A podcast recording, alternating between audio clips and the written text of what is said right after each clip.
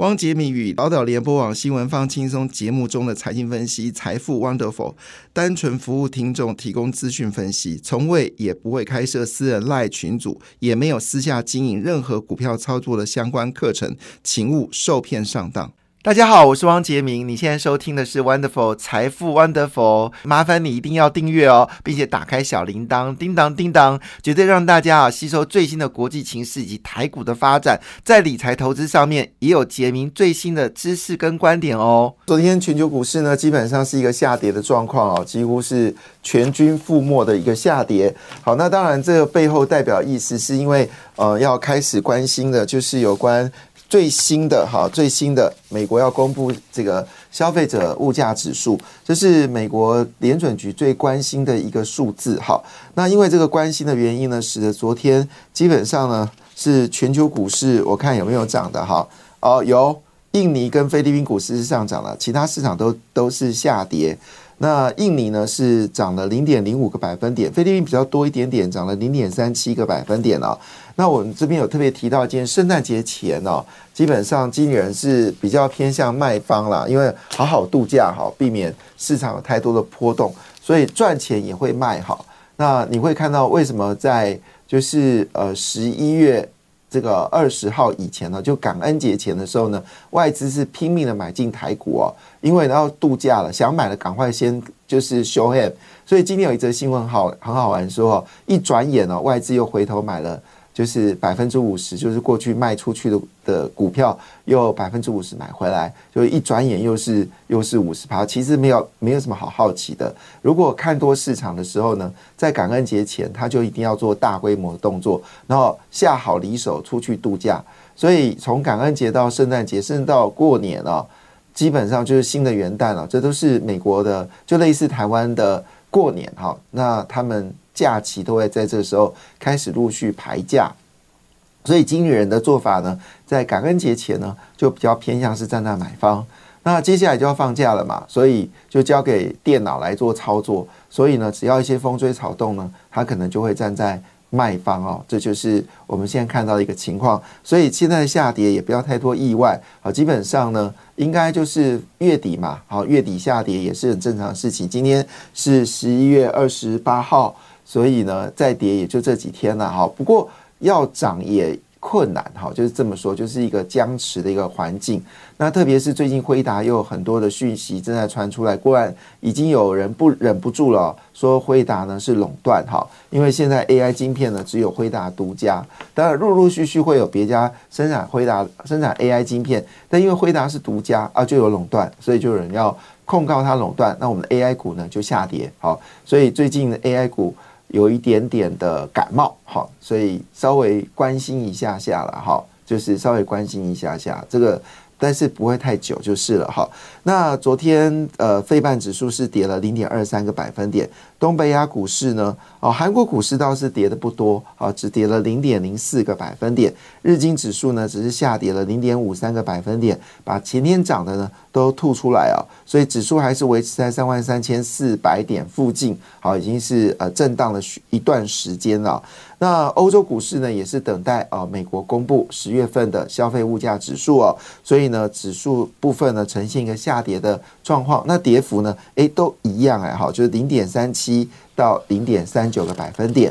好，亚洲股市我刚才说了，印度持续下跌，马来西亚跌了零点四个百分点。不过有消息指出哦，台湾许多的被动元件厂呢，决定要到马来西亚来扩厂哦，这是不是意味着消费电子有机会在明年有复苏的可能呢？好，也是大家所关心的一个焦点啦哈。那么今年整个房地产呢，并没有因为好内政部跟财政部执行打房的关系呢，房市有淡静的状况。并没有哈，那么事实上呢，今年整个移转的栋数呢，还是冲高了三十万栋哦。那这是呃非常特别的地方。当然，有些地方在减少，新竹县就减少的很厉害啊，因为新竹县炒房炒到一个极致啊。红单交易的创始者就在新竹县啊。那当时民党政府没有留意到，后来全台就是红单交易哦，房地产一年就。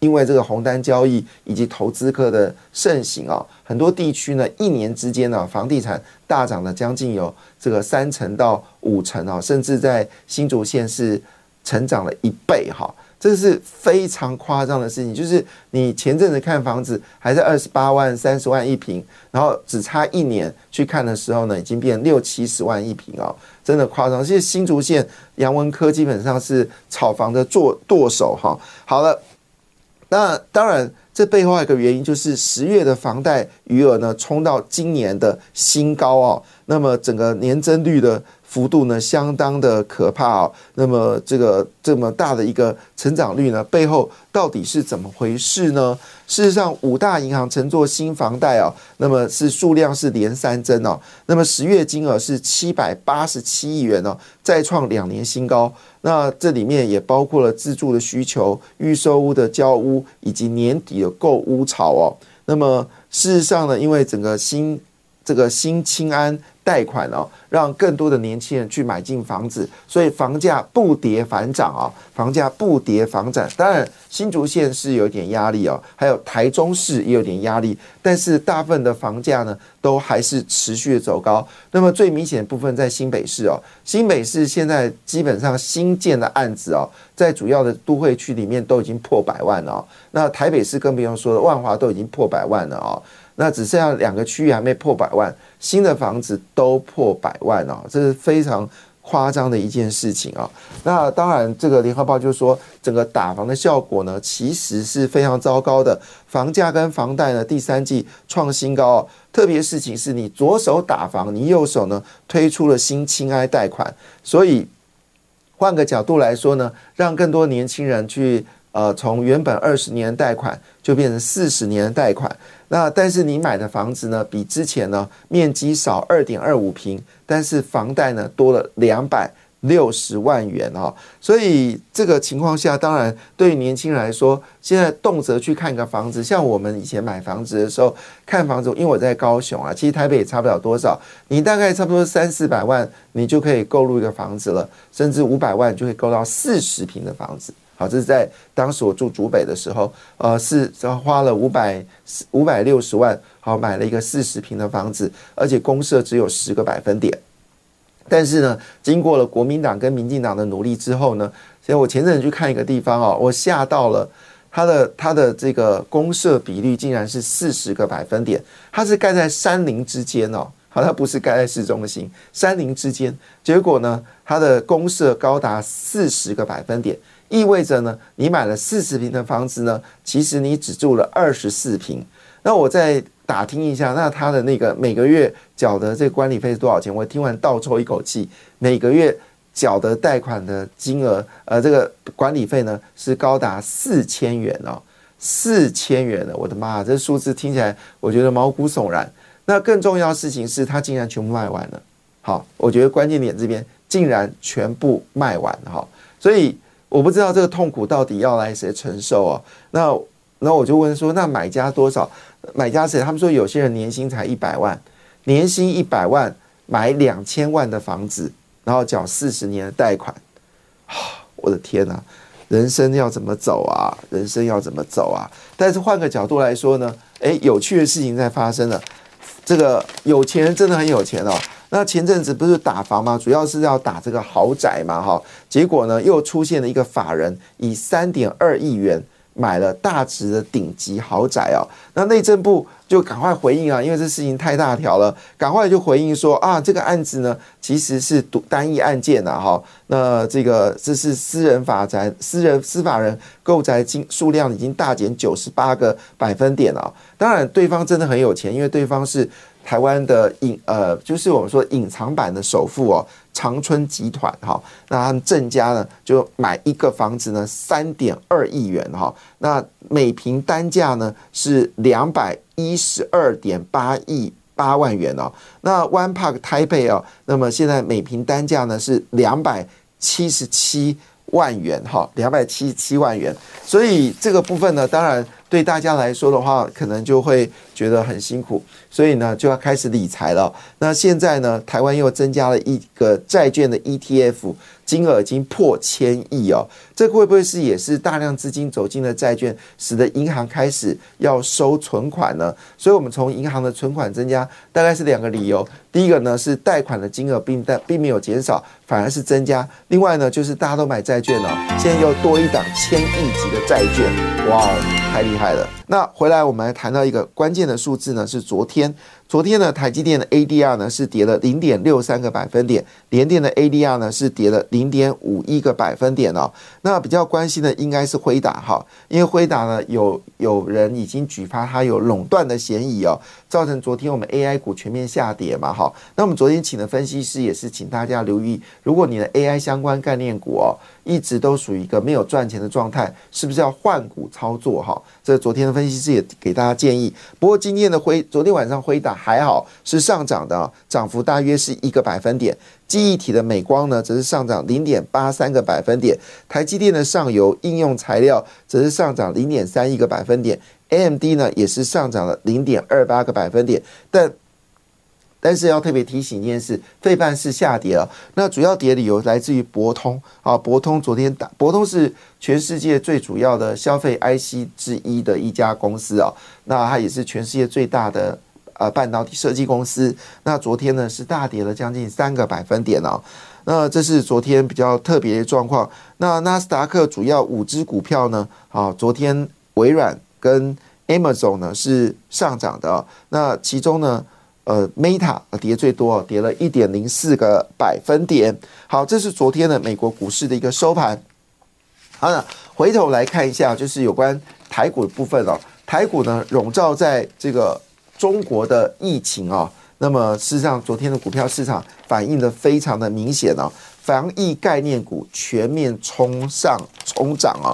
那这可能还要在一段时间哦，因为毕竟现在才刚刚入冬，所以冬天到春天。还有四个月的时间呢，所以昨天整个防疫概念股呢，呃，多档股票就是冲涨停啊，总共是八个股票冲涨停，看样子呢，应该还要持续的往上走高。这种疫情概念股呢，我们就回想当时在疫情刚开始的时候呢，疫情概念股谁涨最凶哦？第一个我印象最深刻的就是宝林富锦啊。那宝林富锦为什么印象深刻呢？第一个它是四个字，所以印象很特别哦。宝林跟富锦，那宝林跟富锦是合并的哈。宝林富锦，那另外就是亚诺法，还记得吧？哈，这是在疫情前最会涨股票，后来疫情结束的时候就没有听过它再涨过了。那另外呢，就是因为感冒嘛，你可能要低短档，好，南光好印象哈，南光。另外呢，就是中化，好，中化做一般的这个流感的这个就是口服药，好。那么中化，那另外就是剑桥出奇蛋，哈哈，好剑桥，好，所以昨天呢，这些该涨的股票呢都往上走高。那今天呢，根据医药生技股呢又多一个利多了哈，健保，健保要改变态度了，对于国药国用部分呢，健保给付将要提高。那我们的台湾健保的部分呢，那么事实上对于呃健保给付药品的价格呢，其实是全世界最。砍价最凶的嘛，哈，所以很多新的药品来台湾呢，通常就是新药发明之后，可能要等五到六年啊才会到台湾来。那所以要我们的健保局啊，要给付比较高的药价是有些困难的哈。但是呢，最近呢新的消息出来了，为了避免我们的药品的上游来自中国，所以决定哦，台湾首发的新药呢会加速纳保。那么所有新的药品呢，会提高给付，好，提高给付。去年鉴表医药费呢超过两千亿元哦，价格相对贵的原厂药占六成，玄秘药占四成哦。那或为了扩增裁员，加速新药给付哦，那么健保署呢将调整药品给付的制度。好，那这个制度里面呢，好就针对学名药部分呢，可能会有比较多的啊增加。价格的诱因啊，使得台湾的国产原料药跟药价呢，能够以此来增加。所以制药是国安产业，所以对于制药股来说，加上啊，我们刚才讲的防疫的概念，以及每一年其实到这时候，就是我们说的疫流感特别严重，也是生技业很多学会哦，也会在这时候呢来召开会议哦。种种消息呢，对于防疫股来说呢，啊是一个大利多哈，所以今天消息的重点呢，应该还是集中在防疫股哦。那当然，最近台股的震荡变得很剧烈哦，那么这个三大法人呢转为卖超。那这个卖超的一个情况之下呢，也使得市场呢产生了一些变化，新的族群正在产生当中哦。那我们知道之前买 AI 股呢，就要买广达、伟影、旗宏啊、技嘉，但昨天呢，这些股票呢呈现下跌的格局哦。反观呢，是在所谓的呃，就是我们说重电、好绿电，还有这个呃这些相关的。国防哈，这些军工好，我是汪杰明，精彩节目，感谢你的收听，也祝福你投资顺利，荷包一定要给它满满哦，请订阅杰明的 Podcast 跟 YouTube 频道财富 Wonderful，感谢，谢谢 Lola。